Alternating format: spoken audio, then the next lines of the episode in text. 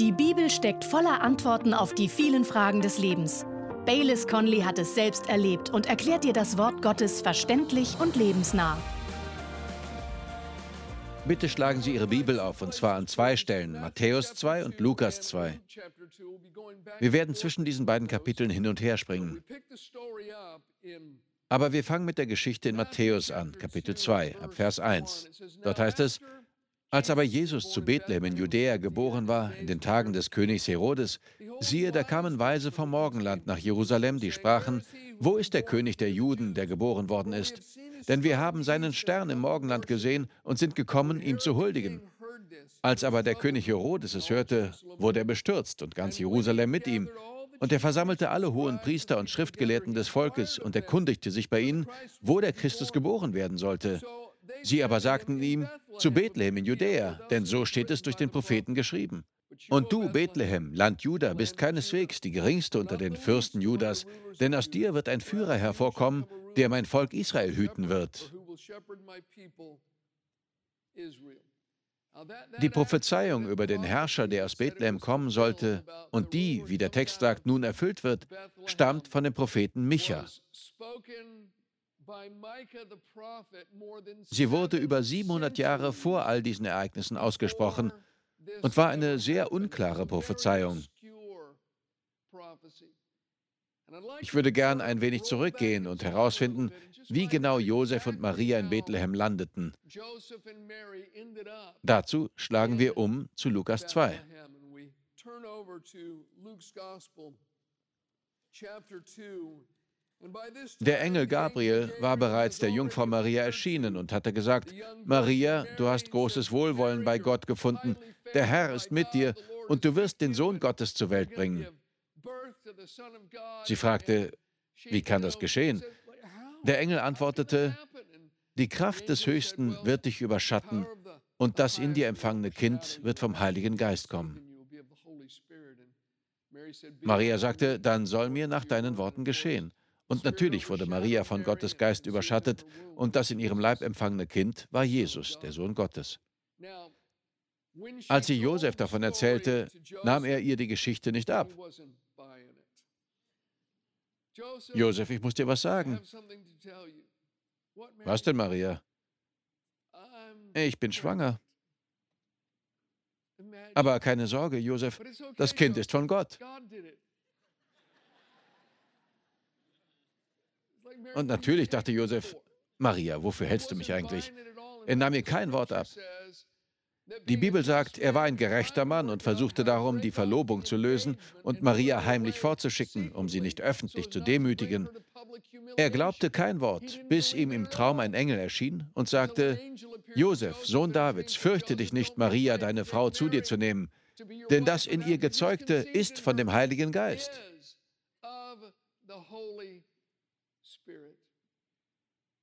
Kommen wir zu Lukas 2, Verse 1 bis 7. Da heißt es, es geschah aber in jenen Tagen, dass eine Verordnung vom Kaiser Augustus ausging, den ganzen Erdkreis einzuschreiben. Diese Einschreibung geschah als erste, als Quirinius Statthalter von Syrien war. Und alle gingen hin, um sich einschreiben zu lassen, ein jeder in seine Vaterstadt. Es ging aber auch Josef von Galiläa aus der Stadt Nazareth hinauf nach Judäa in die Stadt Davids, die Bethlehem heißt, weil er aus dem Haus und Geschlecht Davids war, um sich einschreiben zu lassen mit Maria, seiner Verlobten, die schwanger war. Und es geschah, als sie dort waren, wurden ihre Tage erfüllt, dass sie gebären sollte. Und sie gebar ihren erstgeborenen Sohn und wickelte ihn in Windeln und legte ihn in eine Krippe, weil in der Herberge kein Raum für sie war.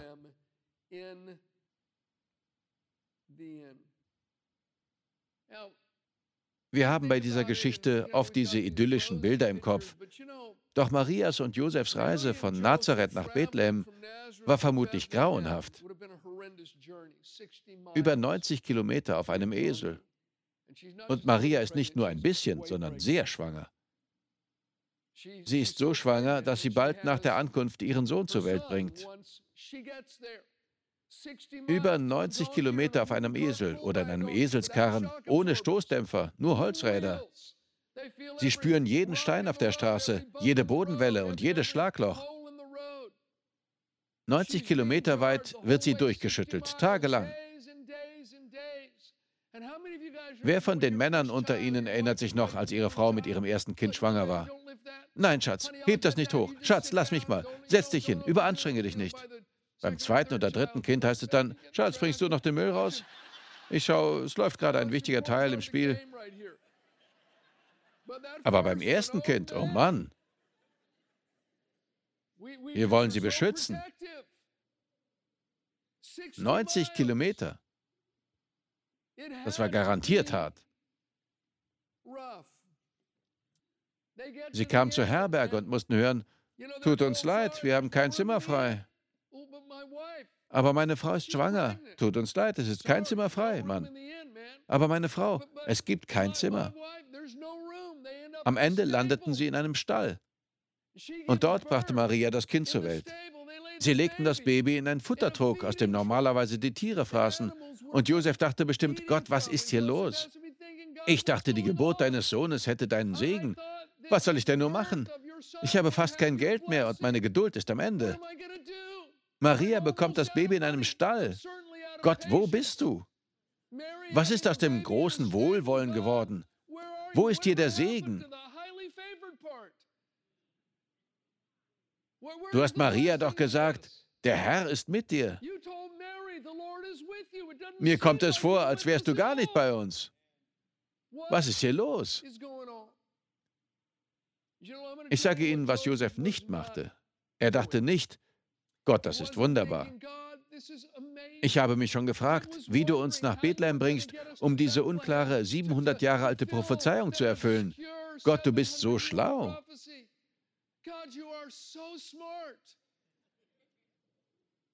Nein, es war verborgen. Josef konnte es auf ihrem Weg nicht sehen.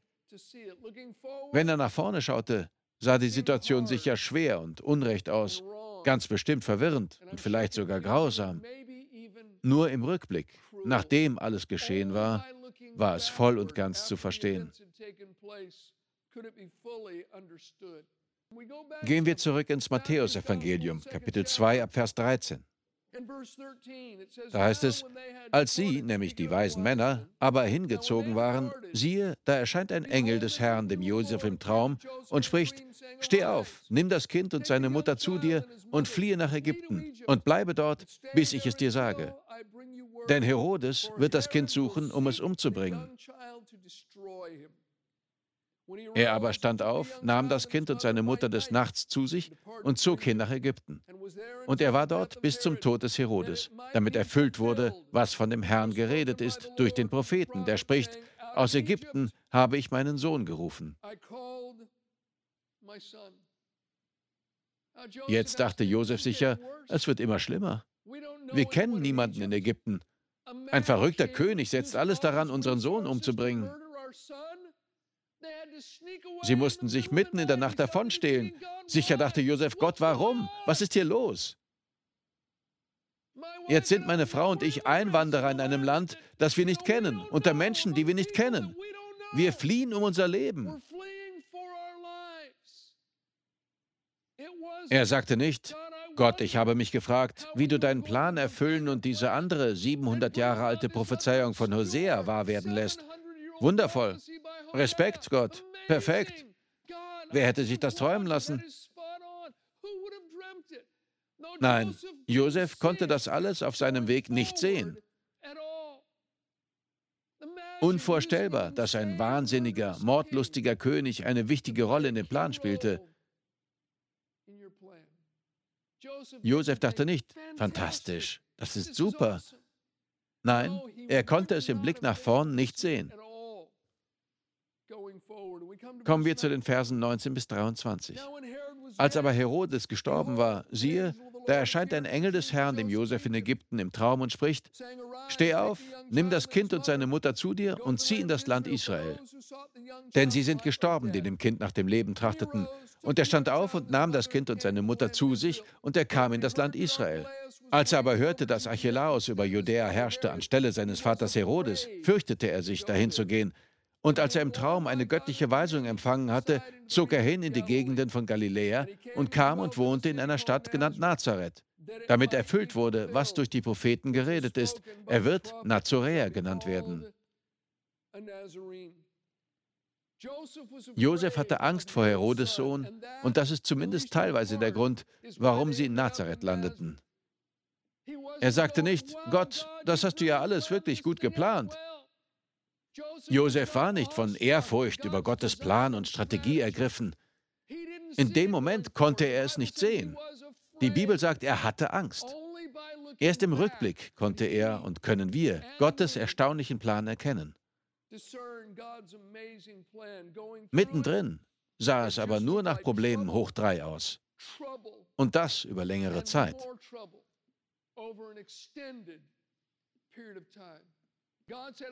Gott sagt, ich verkünde von Anfang an den Ausgang. Gott beginnt am Ende und arbeitet rückwärts.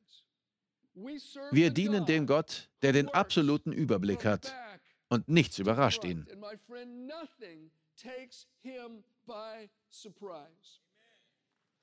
Darum heißt es in Römer 8, Vers 28, wir wissen aber, dass denen, die Gott lieben, alle Dinge zum Guten mitwirken, denen, die nach seinem Vorsatz berufen sind.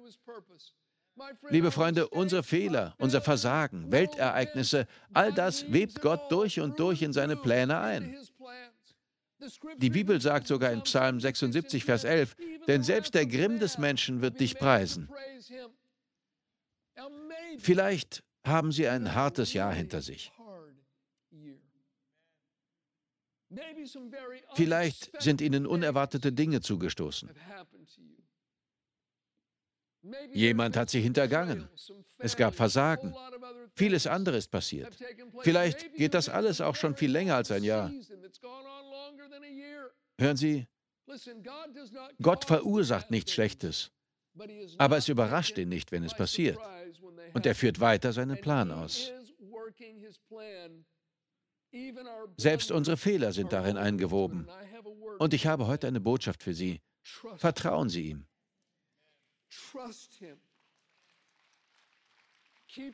Bleiben Sie innerlich in der richtigen Haltung ihm gegenüber und vertrauen Sie ihm. Selbst wenn wir es jetzt noch nicht sehen können, werden wir gewiss später im Rückblick seine Pläne erkennen können. Auch wenn wir es jetzt nicht sehen können. Gott ist vertrauenswürdig. In unserem vorherigen Gemeindezentrum hatten wir an den Wochenenden sieben Gottesdienste.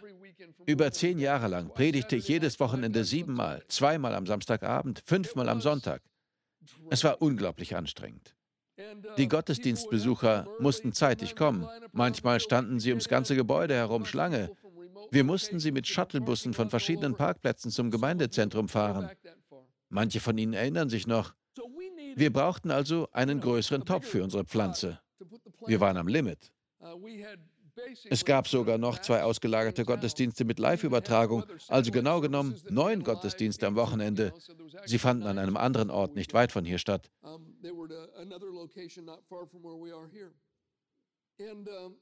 Wir versuchten alles und schauten uns nach einem neuen Gelände um, doch nichts davon klappte. Irgendwas kam immer dazwischen. Manchmal änderte der Verkäufer noch kurz vor Vertragsabschluss seine Meinung oder es gab einen öffentlichen Aufschrei. Wir wollen keine so große Gemeinde in unserer Gegend.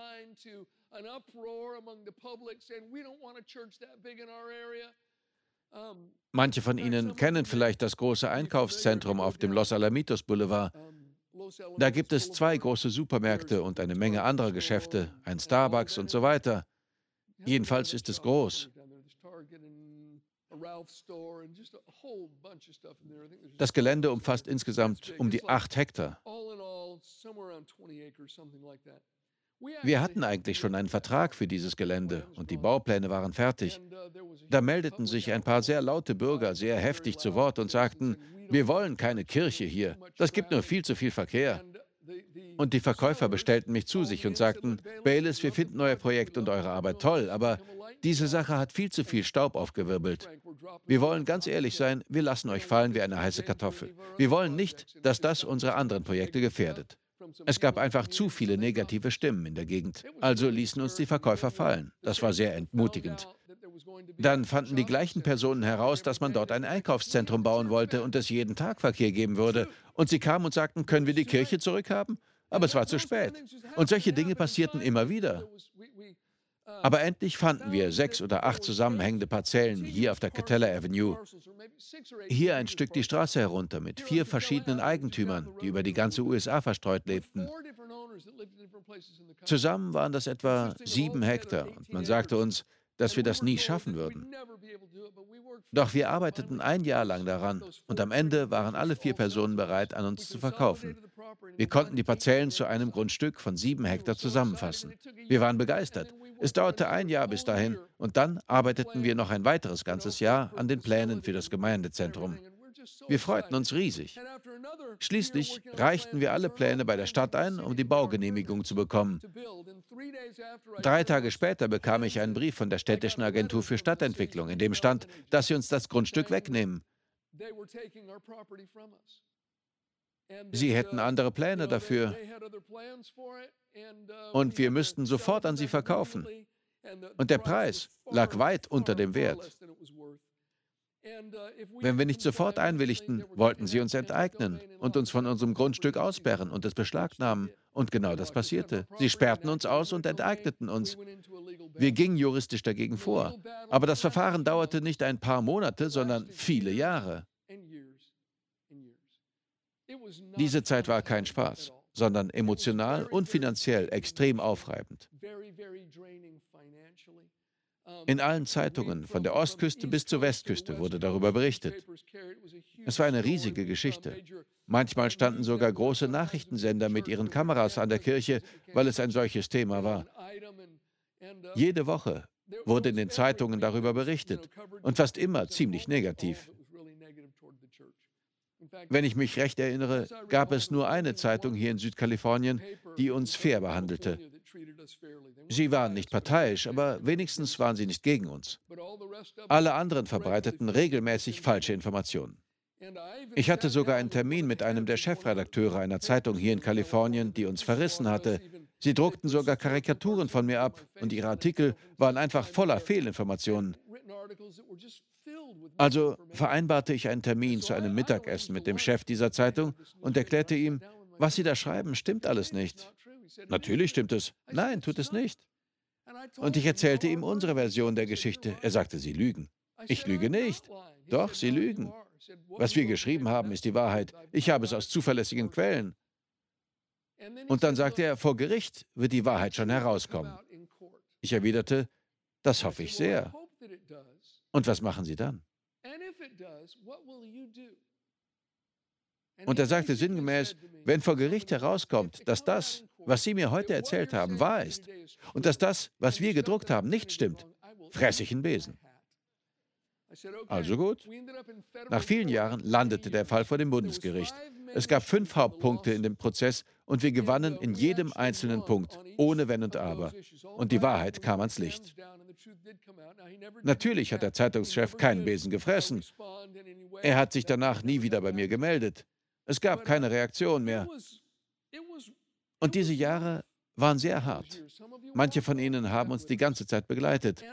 Als die Sache endlich durch war, mussten wir ja noch Genehmigungen von der Stadt einholen, gegen die wir Gerichtsprozesse führten. Es konnte sich jahrelang hinziehen.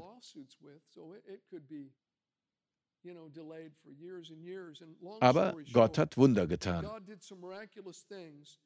Am Ende hatten wir nicht nur sieben, sondern 13 Hektar. Und es entstand ein juristischer Präzedenzfall, der vielen Kirchengemeinden in den ganzen Vereinigten Staaten half. Es stellte sich nämlich im Lauf des Verfahrens heraus, dass die Art und Weise, wie die Stadt unser Gelände enteignet hatte, in den USA relativ häufig vorkam. Aber die ganze Sache zu durchleben, was ich sagen will, der Weg hindurch war hart und scheinbar grausam. Wenn ich mich so daran erinnere, ich hätte mich ohne Zögern vor Gott hinstellen können und sagen, Gott, ich weiß, dass du mich geführt hast. Es war deine Führung, die uns in diese Situation gebracht hat. Oft genug dachte ich, warum? Wo bist du? Wo ist der Segen? Wo ist der Teil mit, der Herr ist bei euch? Es war zu der Zeit einfach schwer und ermüdend. Aber heute, im Rückblick, denke ich, Wahnsinn. Gott, du hast all diese Dinge in den Plan eingewebt. Wenn dies nicht geschehen wäre, wäre jenes auch nicht geschehen und das andere auch nicht. Und dann wäre dies und das nicht passiert und wir hätten am Ende nicht die 13 statt der kleinen 7 Hektar Gelände gehabt. Und man tritt einen Schritt zurück und sagt, Gott, ich staune. Wir konnten es zu der Zeit nicht sehen, aber im Rückblick konnten wir Gottes Hand in allem erkennen.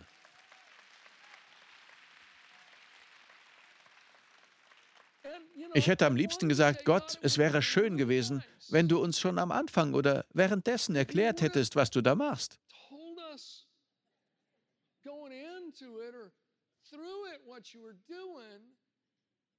Aber meist macht Gott das nicht. Er will, dass wir ihm vertrauen und glauben, dass er gut ist, selbst wenn das Leben uns scheinbar Gründe liefert, das Gegenteil zu denken. Ohne Glauben ist es unmöglich, nicht schwer, sondern unmöglich, Gott zu gefallen, obwohl es einfacher gewesen wäre, am Anfang schon das Ende zu kennen. Doch Gott sagt, es gibt keinen Gott wie mich. Ich allein verkünde Dinge von ihrem Ende her, bevor sie geschehen. Da muss ich an einen anderen Josef in der Bibel denken, Josef im Alten Testament, den Sohn von Jakob. Josef hatte einen Traum, in dem Gott ihm die Zukunft zeigte. Eine sehr schöne Zukunft. Du hast großes Wohlwollen bei Gott. Gott ist mit dir. Du wirst gesegnet sein. Und dann brach scheinbar alles zusammen. Auf der einen Seite stand der Traum und Josef dachte, das ist ja toll. Er erzählte seinen Brüdern davon, aber die wurden wütend. Er erzählte seinen Eltern davon und sein Vater war auch aufgebracht. Statt dass der Traum sich sofort erfüllte, wurden seine Brüder neidisch. Sie warfen ihn in eine Grube und verkauften ihn an midianitische Händler. Der Traum rückte in immer weitere Ferne. Josef wurde nach Ägypten verschleppt und bei einer Auktion an einen Mann namens Potiphar verkauft. In dessen Haus arbeitete er eine Weile. Potiphars Frau fiel auf, dass Josef ganz nett aussah. Sie versuchte ihn zu verführen, aber er weigerte sich. Also log sie ihren Mann an und sagte, dieser hebräische Junge hat versucht, mich zu vergewaltigen. Potiphar wurde wütend und warf Josef ins Gefängnis. Gott, wo bist du?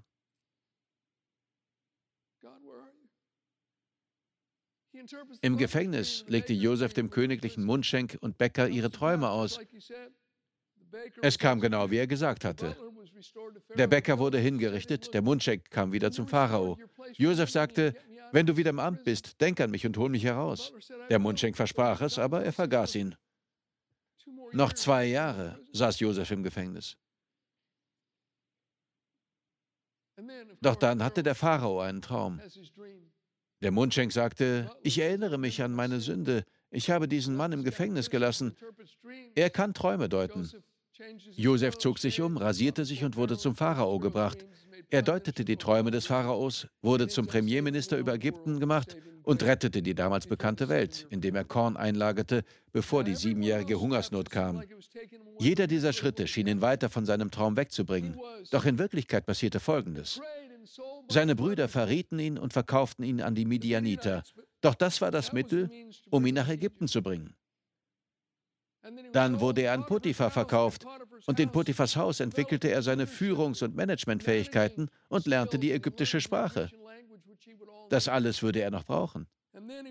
Dann wurde er verleumdet und ins Gefängnis geworfen, wo er mit Menschen in Kontakt kam, die ihn mit dem Pharao in Kontakt bringen würden. Der eine vergaß ihn zwei Jahre lang, doch das gehörte zum Zeitplan, denn zwei Jahre später hatte der Pharao seinen Traum. Wäre Josef da schon entlassen gewesen, wäre er vermutlich zu seiner Familie nach Kanaan zurückgekehrt. Und dann passierte alles auf einmal und Gott gebrauchte ihn, um ihn nicht nur selbst zu retten, sondern auch seine Familie und einen großen Teil der damals bekannten Welt. Das alles sah ungerecht und grausam aus. Gott, wo bist du? Obwohl Gott diese schlimmen Dinge nicht verursacht, steht er doch hoch über dem allen. Die Völker der Welt sind für ihn immer noch ein Tropfen am Eimer. Wenn Sie eine schwierige Phase durchmachen und denken, Gott, wo bist du? Dann möchte ich Ihnen heute etwas sagen. Gott ist an der Arbeit. Vertrauen Sie ihm. Behalten Sie die richtige innere Einstellung. Nicht an einer einzigen Stelle in der Geschichte von Josef finden wir einen Hinweis darauf, dass er wütend auf Gott oder verbittert war. Er setzte seinen Glauben weiterhin auf Gott und vertraute Gott weiter. Er diente Gott, wo er auch war und so schwierig die Umstände auch waren. Und am Ende ließ der Gott, der am Anfang schon das Ende verkündet, alles geschehen, was er Josef zugesagt hatte.